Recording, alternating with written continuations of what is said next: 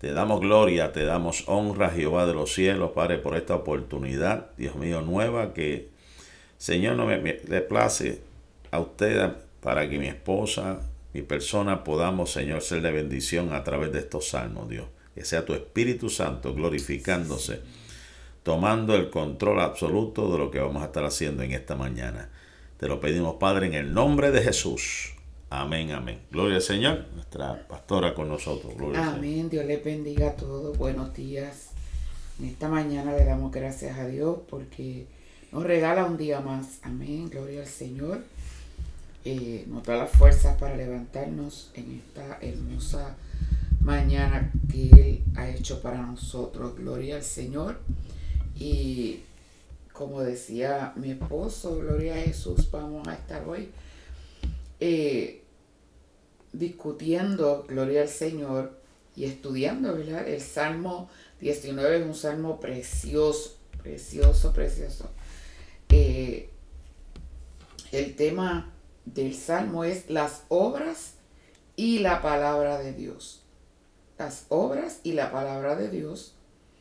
Hay músico principal Salmo de David. Y yo voy a esperar que mi esposo le dé lectura en esta mañana. Amén. Tiene 14 versículos. Así que aquí está. Todos. Salmo número 14, gloria al nombre del Señor, según la nueva traducción viviente, dice, para el director del coro, Salmo de David.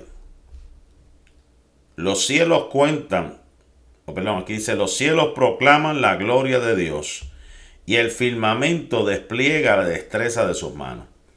Día tras día no cesan de hablar, noche tras noche lo dan a conocer. Hablan sin sonido ni palabras, su voz jamás se oye. Sin embargo, su mensaje se ha difundido por toda la tierra y sus palabras por todo el mundo. Dios preparó un hogar para el sol en los cielos y éste irrumpe como un novio radiante luego de su boda. Se alegra como un gran atleta, ansioso por correr la carrera. El sol sale de un extremo de los cielos y sigue su curso hasta llegar al otro extremo. Nada puede ocultarse de su calor. Las enseñanzas del Señor son perfectas, reavivan el alma. Los decretos del Señor son confiables, hacen sabio al sencillo. Los mandamientos del Señor son rectos, traen alegría al corazón. Los mandamientos del Señor son claros, dan buena percepción para vivir. La reverencia al Señor es pura, permanece para siempre. Las leyes del Señor son verdaderas, cada una de ellas es imparcial. Son más deseables que el oro, incluso que el oro más puro. Son más dulces que la miel incluso que la miel que gotea del panal. Sirven de advertencia para tu siervo, una gran recompensa para quienes las obedecen.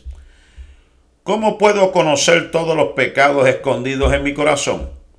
Límpiame de estas faltas ocultas. Libra a tu siervo de pecar intencionalmente. No permitas que estos pecados me controlen entonces estaré libre de culpa y seré inocente de grandes pecados. Que las palabras de mi boca y la, meditación de mi corazón sean de tu agrado, oh Señor, mi roca y mi redentor. Es hermoso, gloria a Dios. Aleluya, qué lindo. Este hermoso himno o cántico, ¿verdad? Se divide en tres partes según algunos traductores de diversas versiones de la Biblia, lo dividen en tres partes. Los versículos del 1 al 6, que nos hablan sobre lo que nos muestra su creación. Y lo vamos a ir viendo más adelante. De los versos 7 al 11, la palabra muestra su gracia. Y de los versículos 12 al 14, David ora pidiendo gracia.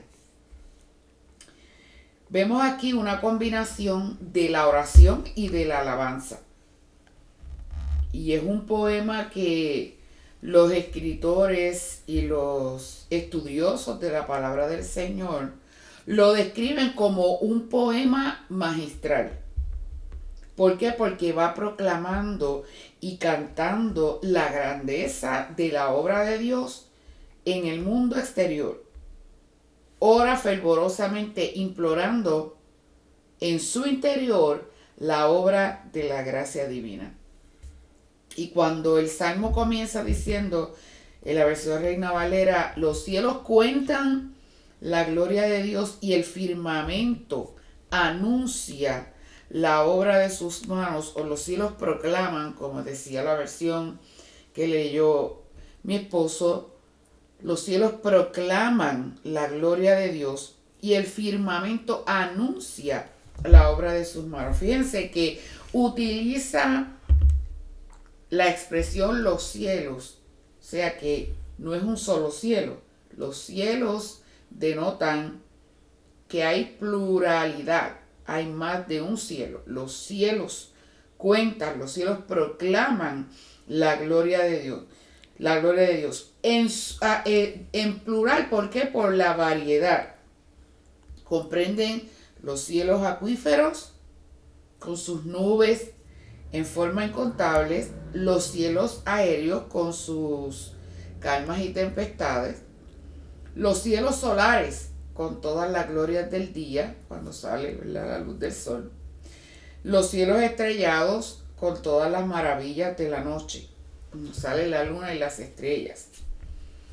El poder, vemos el poder, la sabiduría y la bondad de Dios proclamados de una manera constante, sin interrupción, en todo momento. dice que compara a esas estrellas que nos alumbran desde allá desde el cielo como unos heraldos celestiales que, ¿verdad? Durante la noche iluminan el cielo. La gloria de Dios.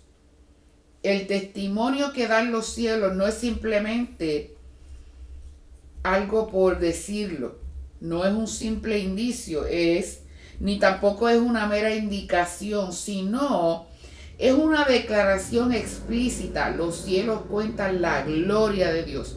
La gloria de Dios es una declaración explícita, es clara, es inequívoca, es permanente y duradera.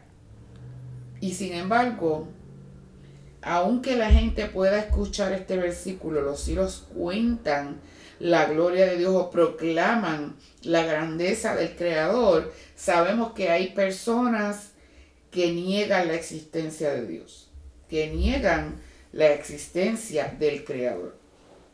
Y dice, ¿verdad? Los cielos cuentan la gloria de Dios. El firmamento anuncia la obra de sus manos.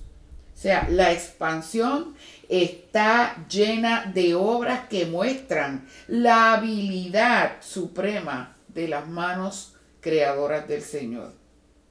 Los cielos cuentan la gloria de Dios, el firmamento anuncia la obra de sus manos. El que tú mires al firmamento y tú puedas observar ese firmamento, te indica a ti, es un indicativo de que realmente hubo unas manos expertas, hubo unas manos creadoras, sobrenaturales, que intervinieron ahí en esos pequeños detalles que nosotros podemos contemplar cuando miramos ese firmamento. Me gusta esta cita y la quise compartir con ustedes en esta mañana, la quiero compartir, de August Frederick. Y él dice, aunque todos los predicadores de la tierra callaran y toda boca humana cesara de publicar la gloria de Dios, los cielos nunca cesarían de declarar y proclamar su majestad y su gloria, porque como una cadena sin fin, su mensaje va de un día a otro día y de una noche a otra noche. O sea, él en otras palabras, él está diciendo, aunque yo me callara, aunque yo no dijera nada, el simple hecho de yo contemplar la hermosura de ese cielo, la gloria de Dios que ese cielo está proclamando, porque, mire hermano, algo que yo me acuerdo cuando yo estaba en la universidad me llevó a mí a hacer conciencia de la grandeza de Dios, es que recuerdo que un profesor que yo tenía decía, él, decía estas palabras, yo no soy... Eh, practicante de ninguna religión. Pero yo sí reconozco que hay un Dios poderoso y que hay un Dios grande y que hay un ser supremo que ha creado los cielos y la tierra y esta naturaleza, porque todavía no ha nacido un hombre que pueda crear un árbol.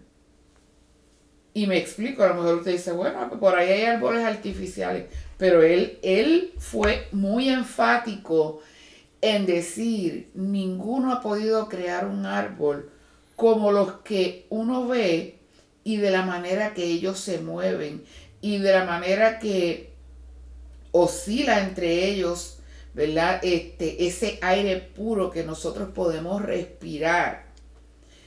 E inclusive decía, cuando yo miro al cielo y miro todos esos pequeños detalles, yo sé que es imposible para un ser humano para un hombre poder llevar a cabo todos esos detalles con tanta belleza y con tanta perfección como lo ha hecho Dios.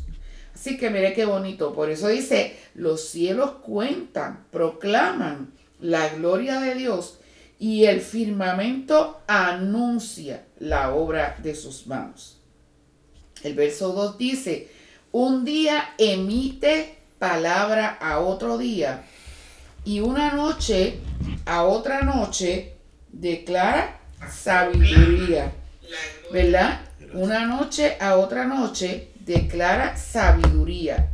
Un día le cuenta a otro este mensaje y cada noche a la siguiente.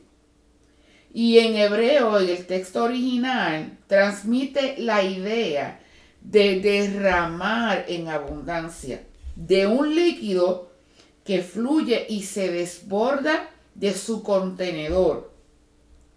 Es como si los días y las noches formaran, ¿verdad? Un conjunto. O, de como si fuera una cascada eterna en la que el agua del conocimiento y alabanza a Jehová fluye y se derrama sin cesar para siempre. Un día emite palabra a otro día. Lo compara. El, comentarista lo compara como si fuera a derramar ese líquido de una cascada en abundancia. Y esa agua, símbolo del conocimiento y alabanza al Señor, que fluye y se derrama sin cesar y para siempre. Por eso que dice, un día emite palabra a otro día y una noche a otra noche. Declara sabiduría. Declara el sentido del hebreo implica la idea de proclamar o de probar o de demostrar algo rotundamente sin ambigüedad, con claridad y con eficacia. Un día emite palabra a otro día y una noche a otra noche declara sabiduría. O sea, prueba, demuestra algo rotundamente sin ambigüedad, algo que es estable, con claridad y con eficacia. Una noche a otra noche declara sabiduría. Qué lindo, gloria al Señor.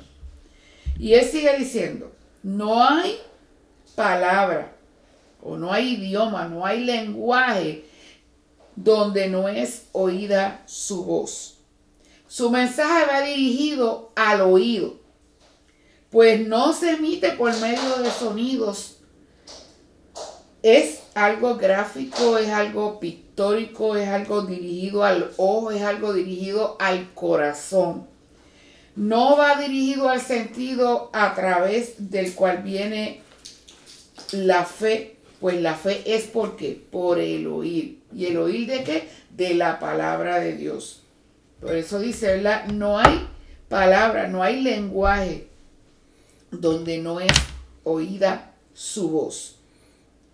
Simplemente, gloria al nombre del Señor, ¿verdad? Es, es hermoso de la manera en que prácticamente Dios nos hace escuchar, nos permite escuchar esa voz tan hermosa.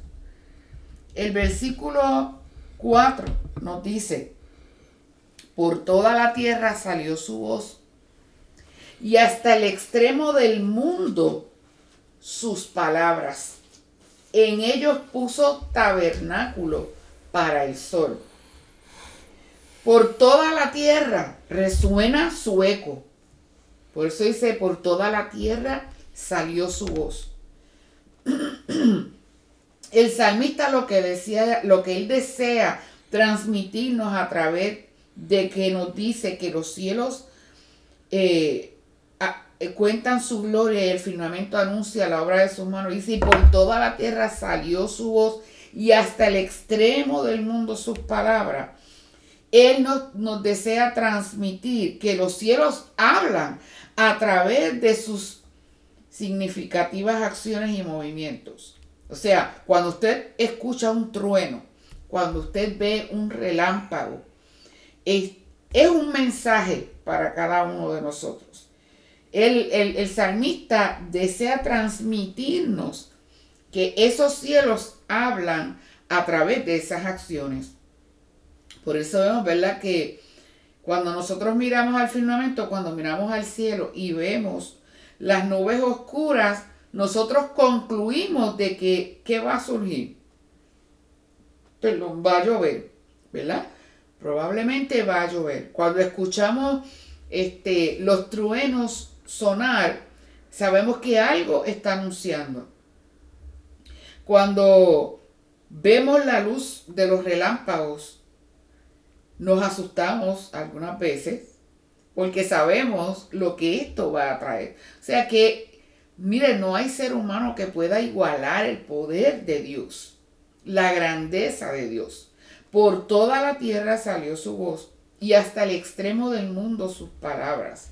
Se subraya la universalidad de esta proclamación de la gloria de Dios.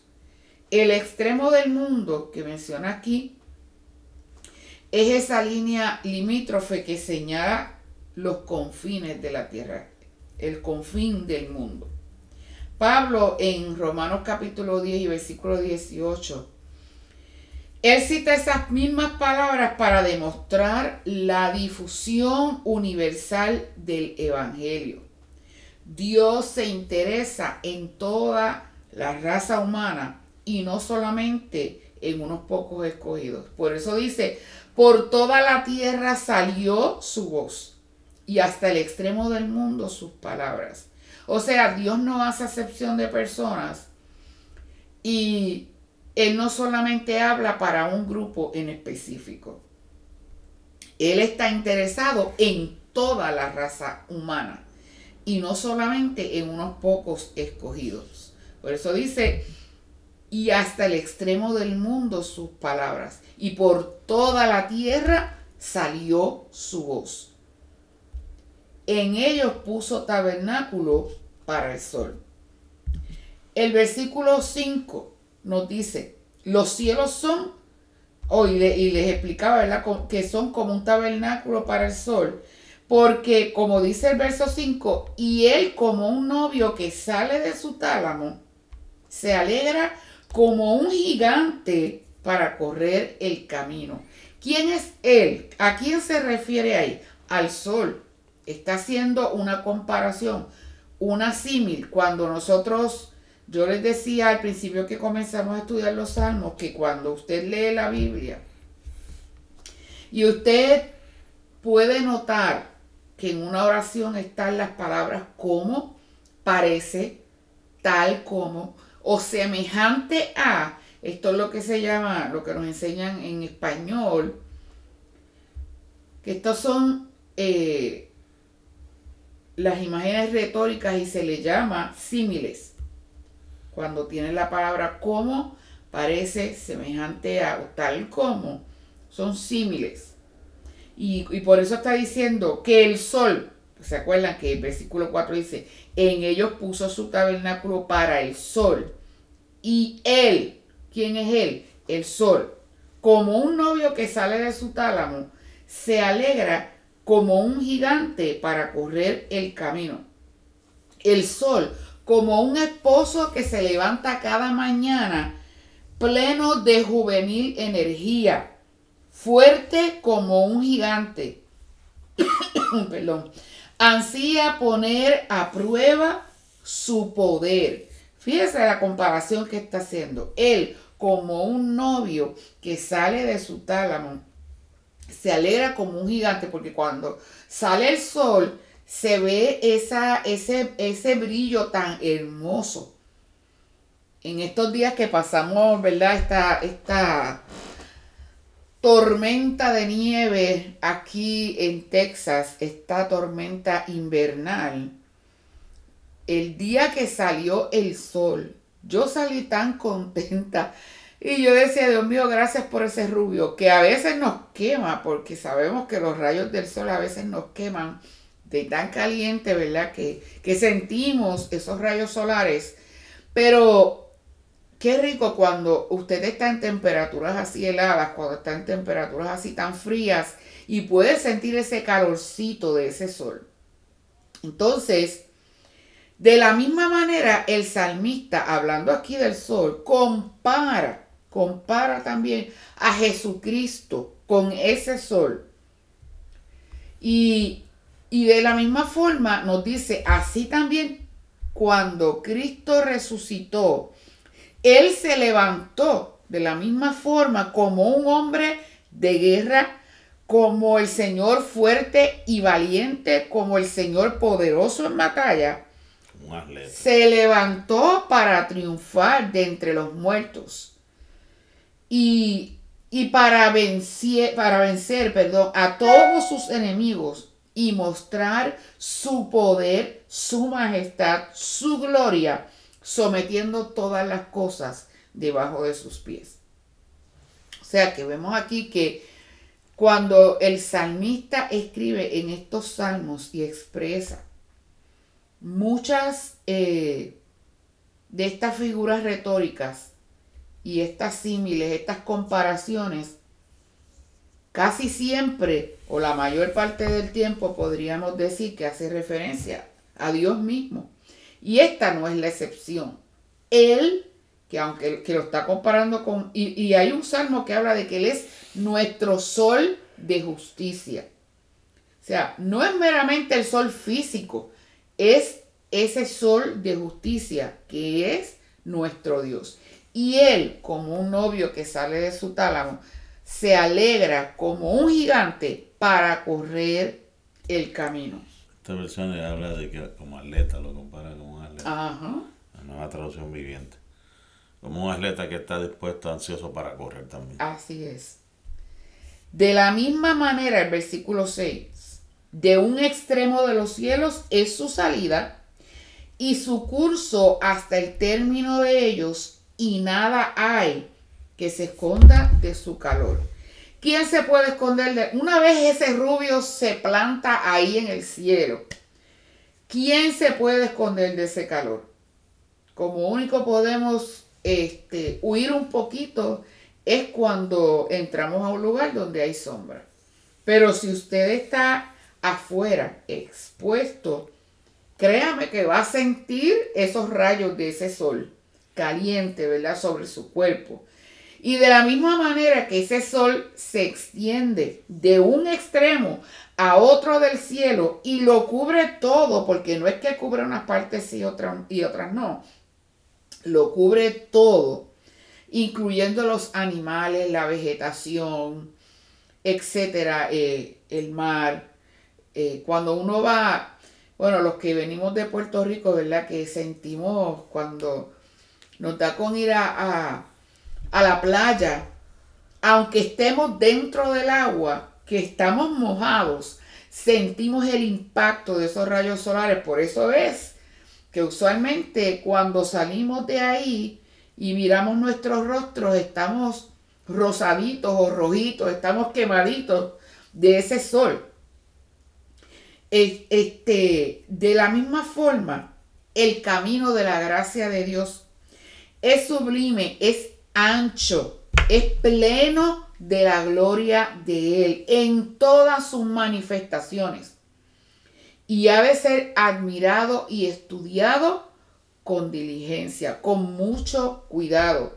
No hay nada, no hay nada, y créame, cuando le digo nada es nada, no hay nada que quede fuera del alcance de la luz de Cristo. O sea, no hay nada que se pueda esconder de esa luz de Cristo. Si fuera la omnipresencia de Dios. Exactamente, es la omnipresencia de Dios.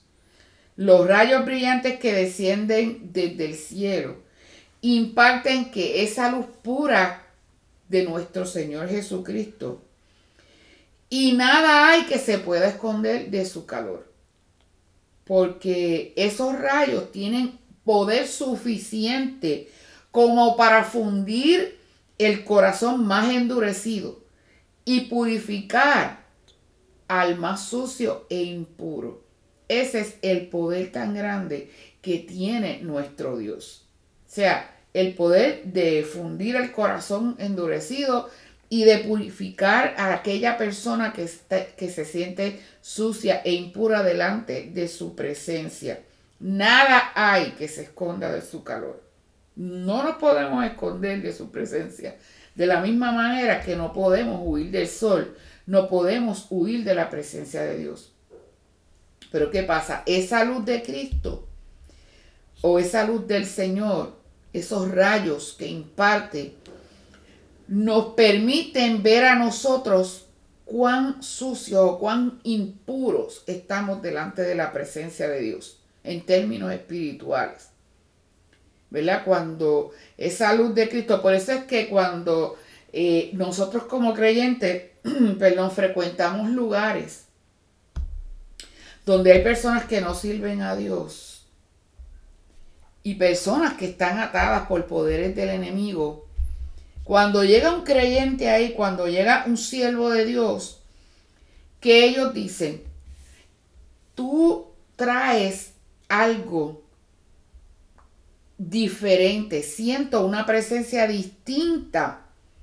Las personas que bregan con brujería, con hechicería, con ocultismo y todas estas cosas, cuando llega un siervo de Dios, ellos no resisten ese poder y muchas veces tienen que sacarlos, tienen que moverlos de, ¿verdad? Lo que es los alrededores de donde ellos se están moviendo o se están desempeñando, porque la presencia que usted y yo proyectamos e irradiamos, que el Espíritu Santo ha puesto en nosotros, perturba, perturba, ¿verdad? Las acciones de ellos, no les permite hacer sus porquerías, como le digo yo, sus cosas.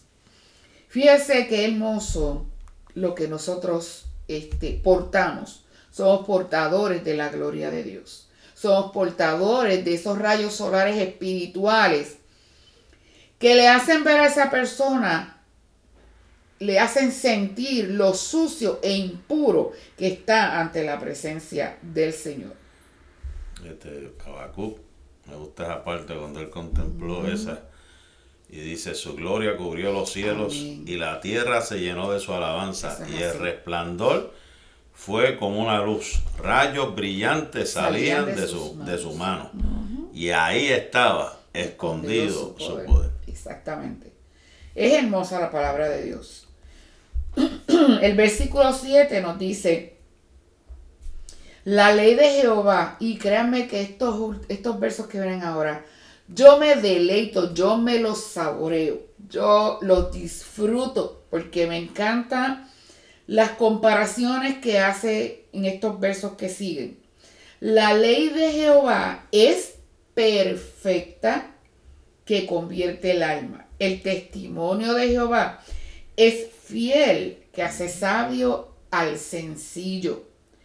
Siendo que lo único que el salmista tenía en ese momento era la ley, porque pues él no disfrutaba como nosotros hoy disfrutamos de toda la Biblia, sino que él disfrutaba simplemente de la ley porque era lo que estaba en ese tiempo.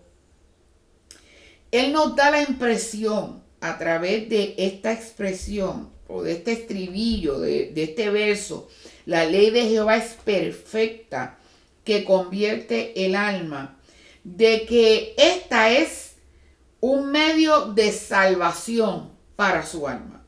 Es perfecta que convierte el alma.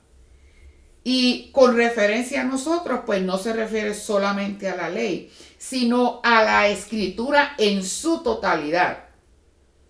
Porque conocimos el viejo pacto, conocemos el nuevo pacto y toda la obra que el Señor sigue haciendo a través de la escritura y a través de ella conocemos la doctrina, las enseñanzas de la palabra de Dios completas para nuestra vida, para nuestra salvación.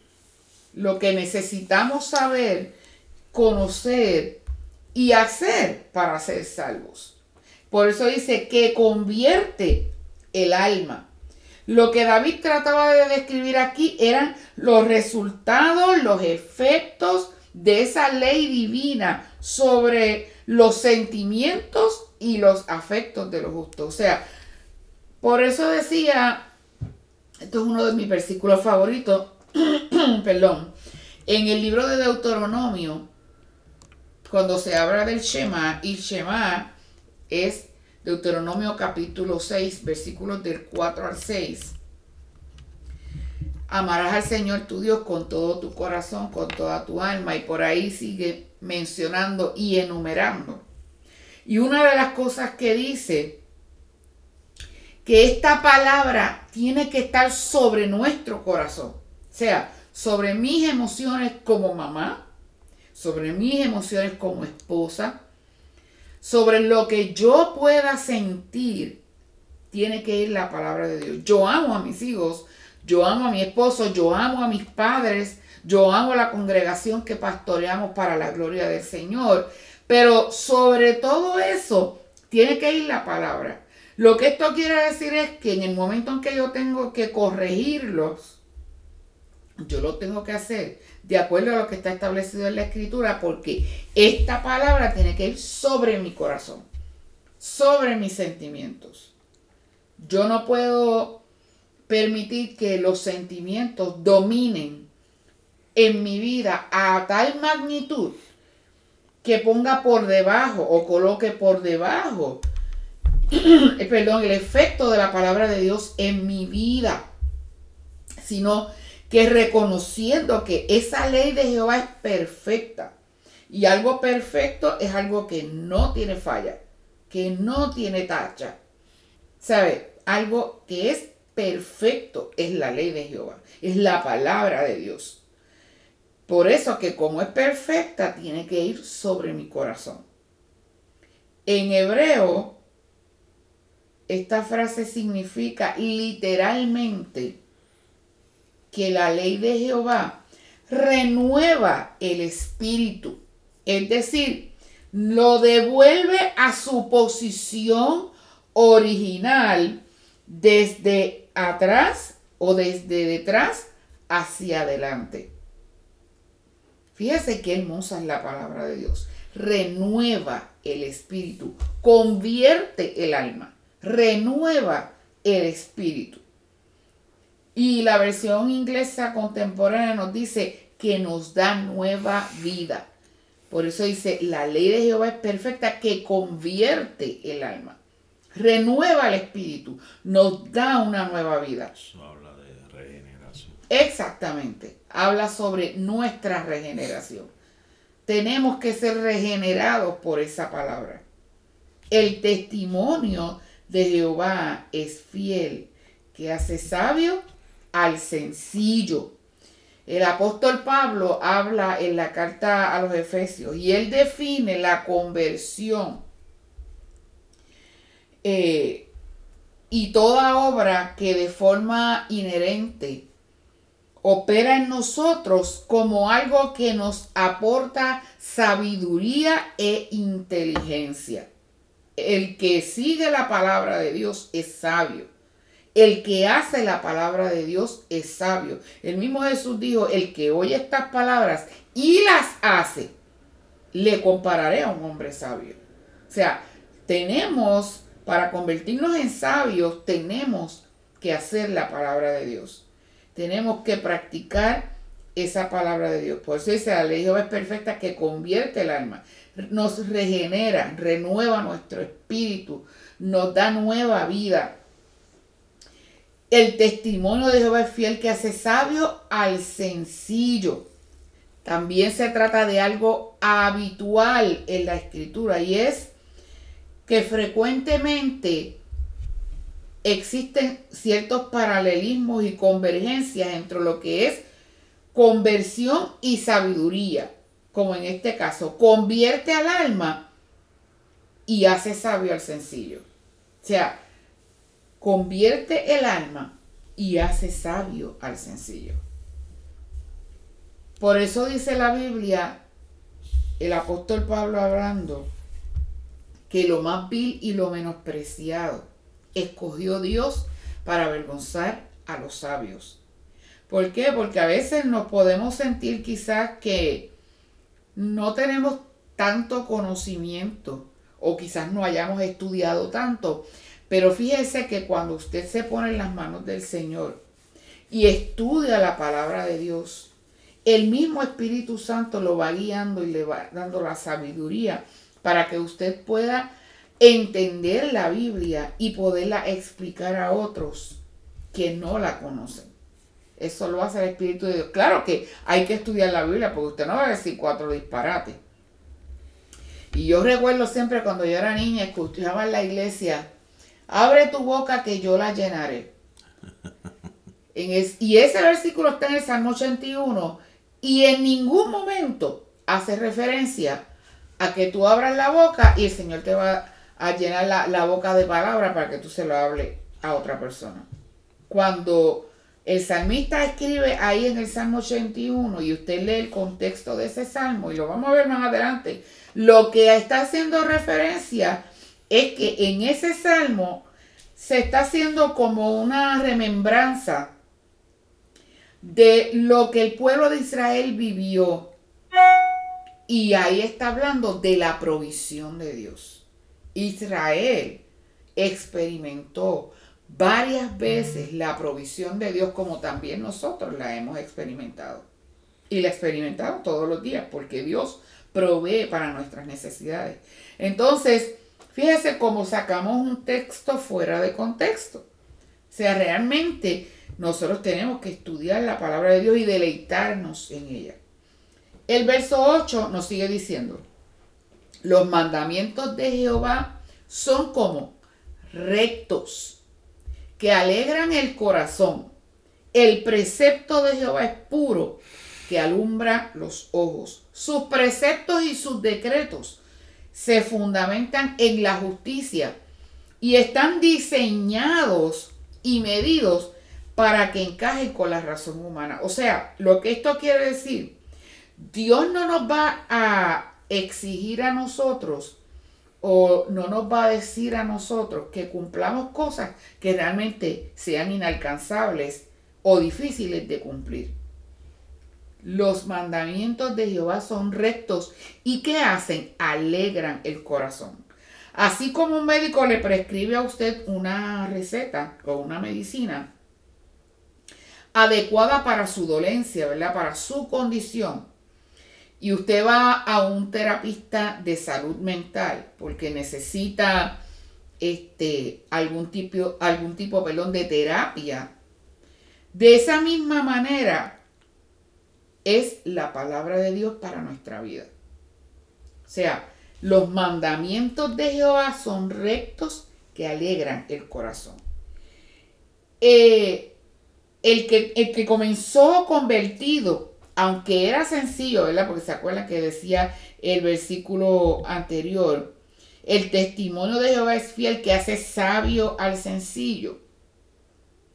Aunque era sencillo, fue hecho sabio y ahora está que alegre.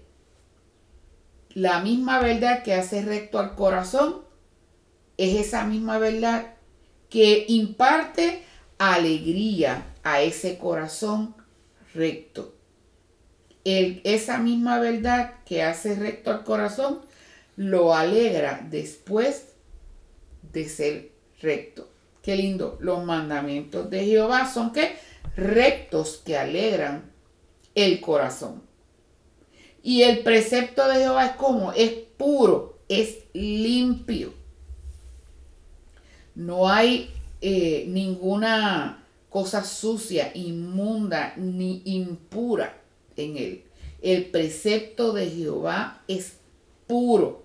No hay error en él. No hay error. No hay error que lo enturbie o que lo profane. No hay error que lo haga ver feo ni sucio.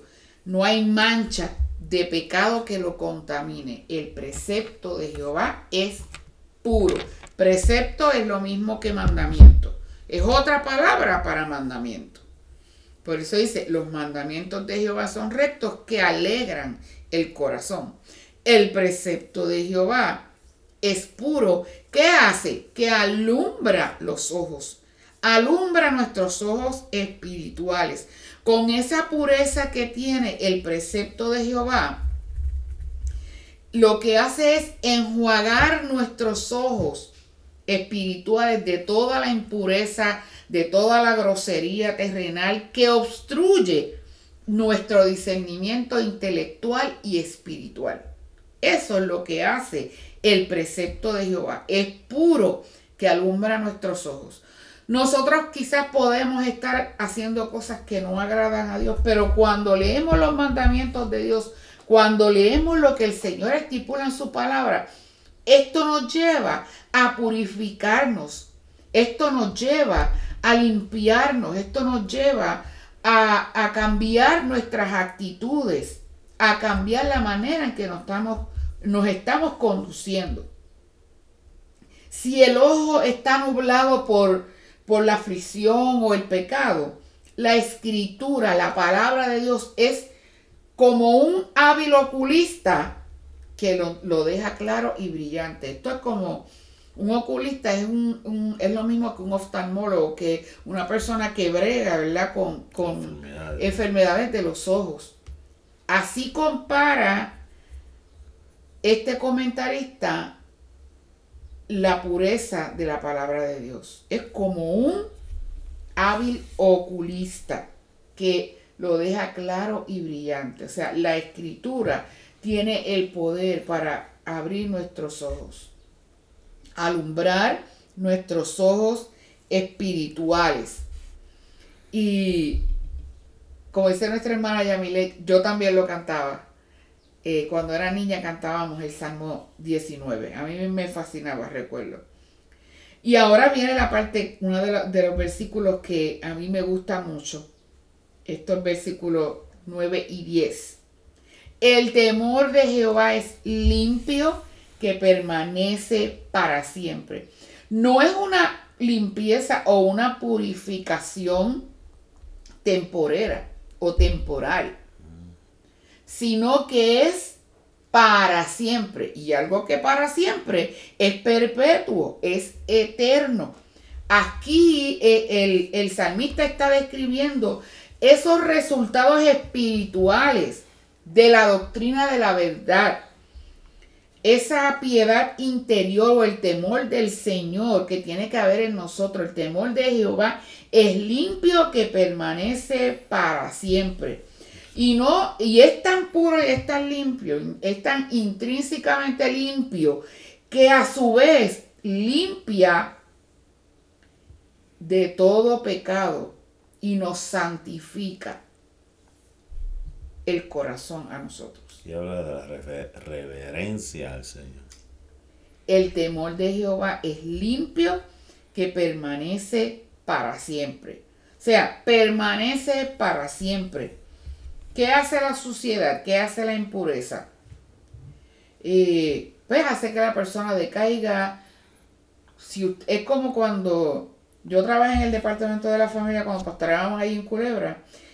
Y algunas veces que nos, nos tocaba ir a visitar ciertos hogares para ver las condiciones en que los niños estaban este, ¿verdad? desempeñando, es lo que aquí en Estados Unidos es CPS, este, cuál era el ambiente que había. Y cuando había un hogar donde había suciedad, había impureza, eh, no había limpieza, no era el mejor ambiente para ese niño. Y tratábamos por todos los medios, ¿verdad?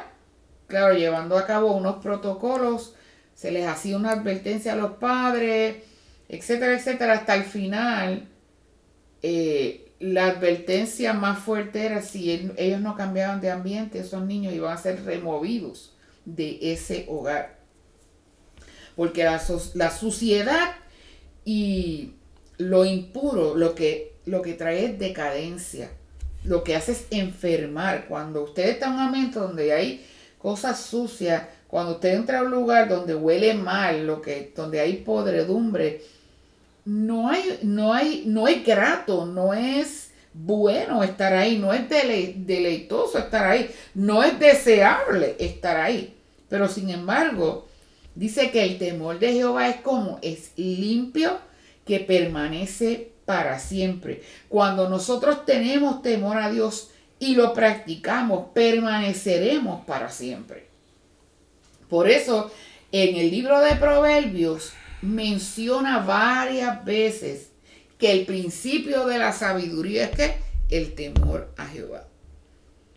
El principio de la sabiduría. O sea, de la manera en que tú vas a comenzar a hacerte sabio es temiendo a Jehová.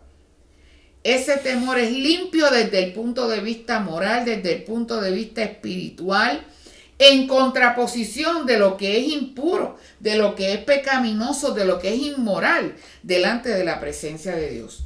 No es una inclinación pasajera, como les decía ahorita, perdón, ni transitoria. Es algo que permanece para siempre. El temor de Jehová es limpio, que permanece para siempre. Los que quizás nos separamos, o vamos y enlodamos nuestra vestimenta espiritual o nuestras actitudes somos nosotros. Pero ese temor de Jehová sigue siendo limpio y puro, permanece para siempre.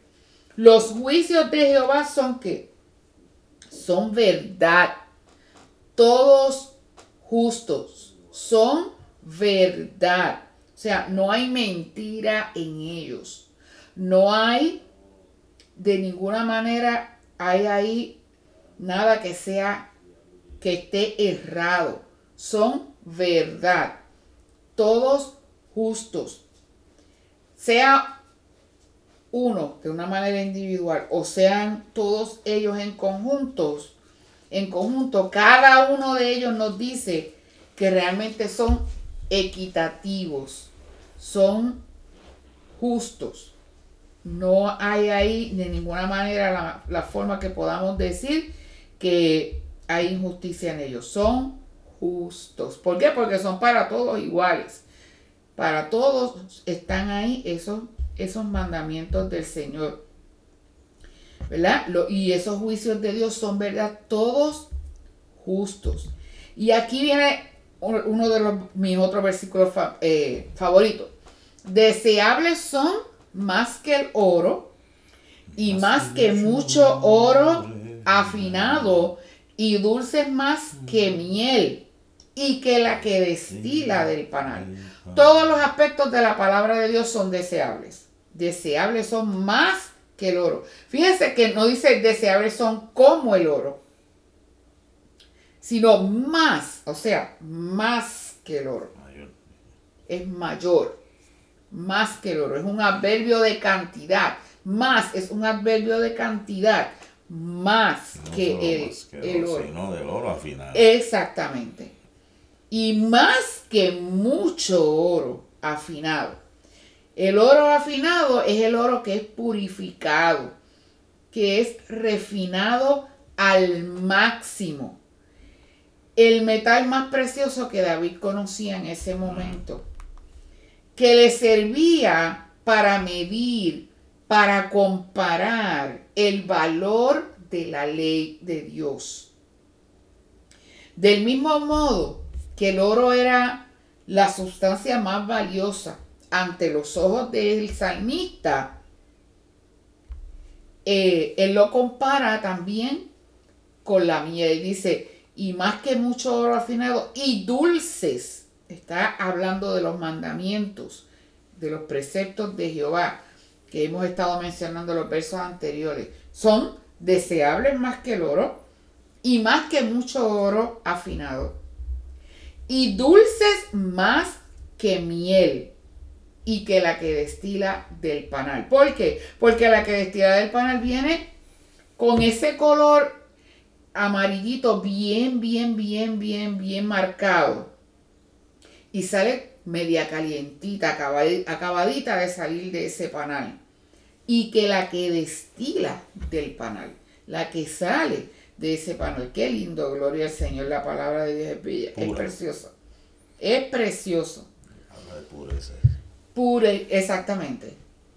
Ahora, el versículo 11 tu siervo es además que amonestado con ellos. O sea, fíjese que mencionó, la ley de Jehová es perfecta que convierte el alma. El testimonio de Jehová es fiel que hace sabio al sencillo. Los mandamientos de Jehová son rectos que alegran el corazón. El precepto de Jehová es puro que alumbra los ojos. El temor de Jehová es limpio que permanece para siempre distintas cosas que forman un conjunto, pero que todos son lo mismo. Los juicios de Jehová, perdón, son verdad, todos justos. Deseables son más que el oro, y más que mucho oro afinado, y dulce más que miel, y que la que destila del panal. Y aquí en el verso 11, David está diciendo ahora, a través de todo eso que él ha descrito, a través de ellos, de los mandamientos, de los juicios, del temor de Jehová, etcétera, etcétera, etcétera. Él dice, tu siervo es además amonestado con ellos. O sea, el salmista recalca que él es corregido por aquellas cosas que practica y que desagradan a Dios.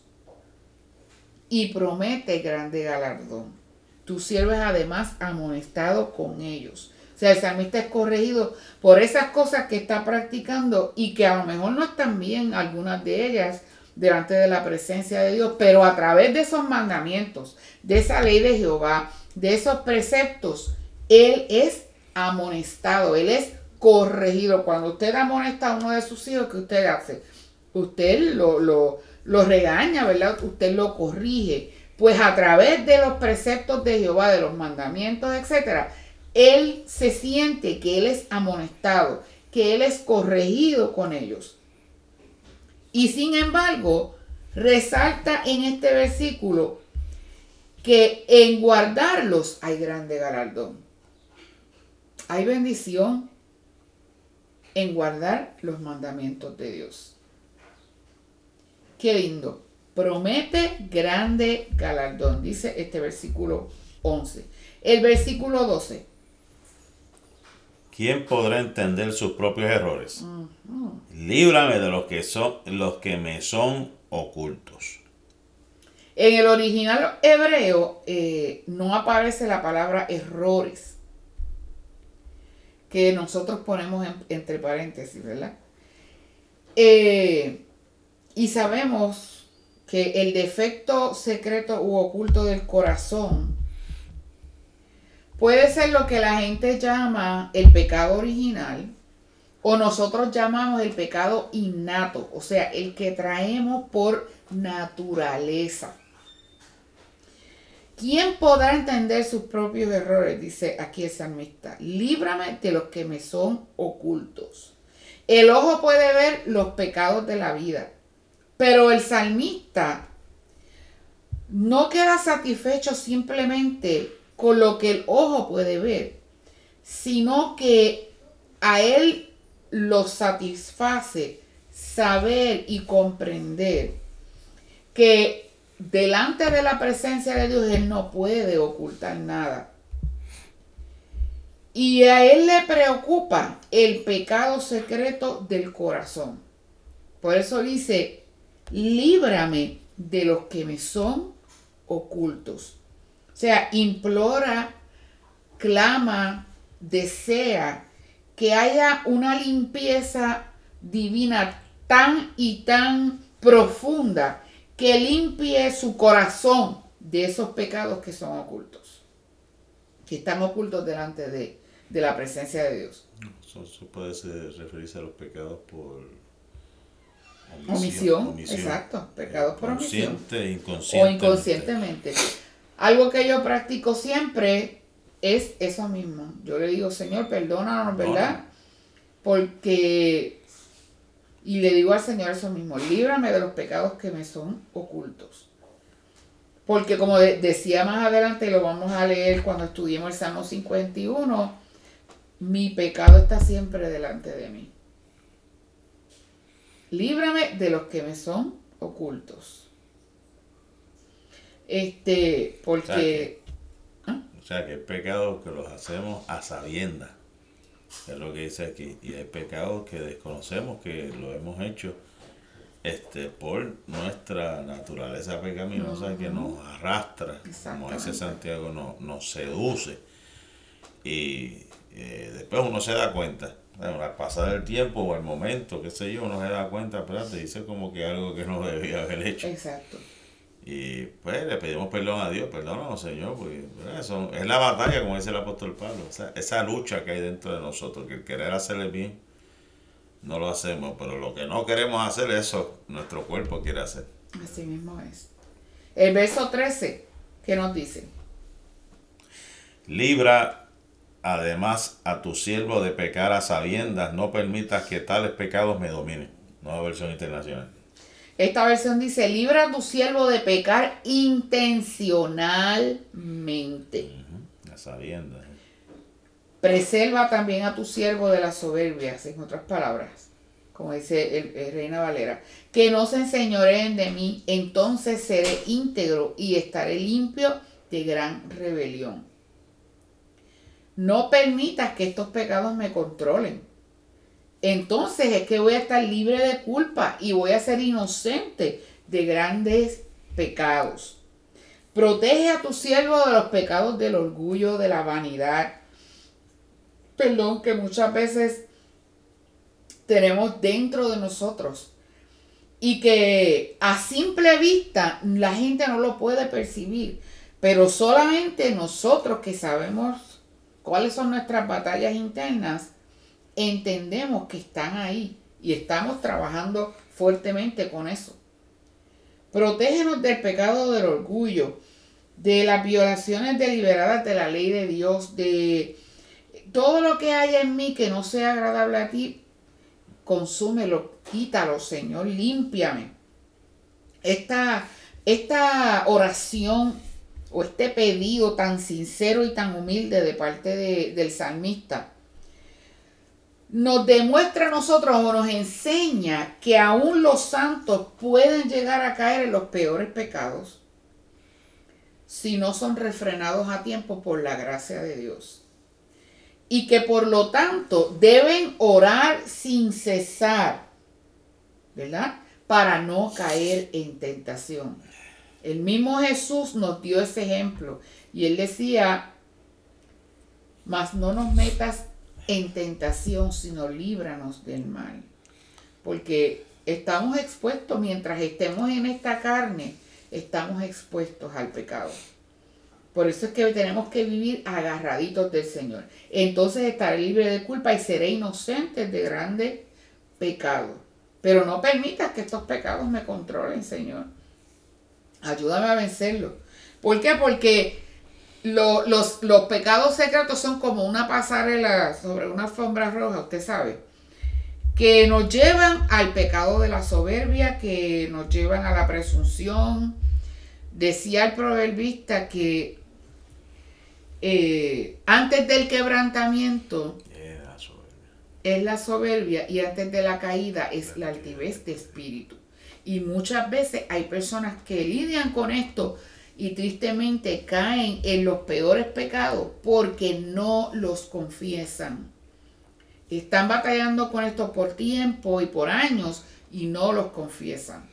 Yo me pongo a pensar, y esto, que era el salmista David, hombre que meditaba y le pedía a Dios, y llegó un momento en su vida donde falló, que sabemos que él había pecado, que él había fallado, él sabía, estaba consciente de su naturaleza pecaminosa, él estaba hablando por experiencia eh, personales, de que pues, hubo un momento donde él no pudo controlar sus pasiones y, y, cayó. Pero reconoció, reconoció que él había este, fallado, que él había pecado, y ahí es donde está la grandeza, ¿verdad? La humildad, uno reconocer que uno, no es que uno no vaya a pecar, porque uno, uno no es perfecto, el problema es que uno se deje controlar por esos, por esas pasiones, esos deseos, ¿verdad? Lo igual que la mentira, que uno se, se convierte en una persona mentirosa, este, mitomaníaco, una persona que se habitúa a practicar este, esta serie de pecados, lo mismo que el adulterio, lo mismo que la fornicación. Son cosas que pues, estamos, no estamos inmunes, estamos sujetos, pero cuando nos humillamos y nos acercamos a Dios, le pedimos a Dios que nos dé la fuerza, ¿verdad? Para que esas cosas no controlen al ser humano, pues entonces podemos tener, ¿verdad? Este, como dice aquí, eh, ser inocentes, ¿verdad? De que nos libre de, esa, de, de esas eh, batallas que vienen al ser humano, porque son batallas, ¿verdad? Tanto mentales, son espirituales, son físicas que nos arrastran y nos, nos, nos, ah, nos hacen sentir mal en cierta manera porque le estamos fallando a Dios. Pero la misericordia de Dios es grande, ¿verdad? Que nos ayuda a poder levantar. Y si nos habituamos, nos convertimos en esclavos y ahí es que, ahí es que hay un problema muy serio. El verso 14, ¿qué nos dice? Que las palabras de mi boca y la meditación de mi corazón sean de tu agrado, oh Señor, mi roca y mi redentor. Señor, tú eres mi roca, dice palabra de Dios para todos. Eres quien me salva. Deseo que te complazca todo lo que digo y lo que pienso. No solamente sus palabras, sino también sus pensamientos deben ser tan puros, deben ser tan gratos que pasen la inspección de Jehová, su roca y su redentor. Y la palabra hebrea, Gaal, del nombre de nuestro Dios, perdón, del nombre de, de Goel, eh, pariente y defensor más próximo nuestro, que quiere decir vindicador, hace referencia a nuestro Dios, nuestro redentor, vindicador, nuestro redentor. Sean gratos los dichos de mi boca y la meditación de mi corazón delante de ti, oh Jehová roca mía y redentor mío. O sea, mi vindicador. Tú eres mi vindicador, tú eres mi defensor. Sean gratos los dichos de mi boca, que lo que yo pueda expresar, lo que salga de mis labios, sea algo grato, sea bonito, sean cosas hermosas. Para resumir bien cortito, este salmo comienza describiendo la grandiosidad de los cielos. Los cielos cuentan la gloria de Dios. Y termina con el nombre de aquel cuya gloria llena los cielos y la tierra. Él es Jehová, roca mía y redentor mío. Mi pariente defensor, mi vindicador. Él es mi redentor. Y la redención en el tiempo antiguo consistía, ¿verdad?, en pagar un precio por algo. Nuestro Dios lo ha hecho por nosotros. Así que en esta mañana espero que hayan sido edificados verdaderamente y que se hayan gozado igual como yo, se lo hayan saboreado igual como yo me lo saboreé, porque este salmo es bello, es un salmo muy lindo. Así es que pues nos gozamos y le exhortamos a, a compartirlo y a seguirlos estudiando porque verdaderamente hay un tesoro incalculable en el libro de los Salmos. Amén. Y le invitamos para el próximo miércoles. Este próximo miércoles estaremos en el Salmo número 20. Salmo cortito, pero tiene un salmo que también con una profundidad literaria bien hermosa para cada uno de nosotros. Así que le damos gracias a Dios, le, le damos gracias a cada uno de ustedes por haber estado con nosotros. Esperamos que usted pase un feliz día, un excelente día, que la bendición de Dios esté sobre usted. Como siempre decimos, la paz y la bendición de Dios sea con todos ustedes hoy, mañana y siempre. Dios, Dios les bendiga. Dios les bendiga.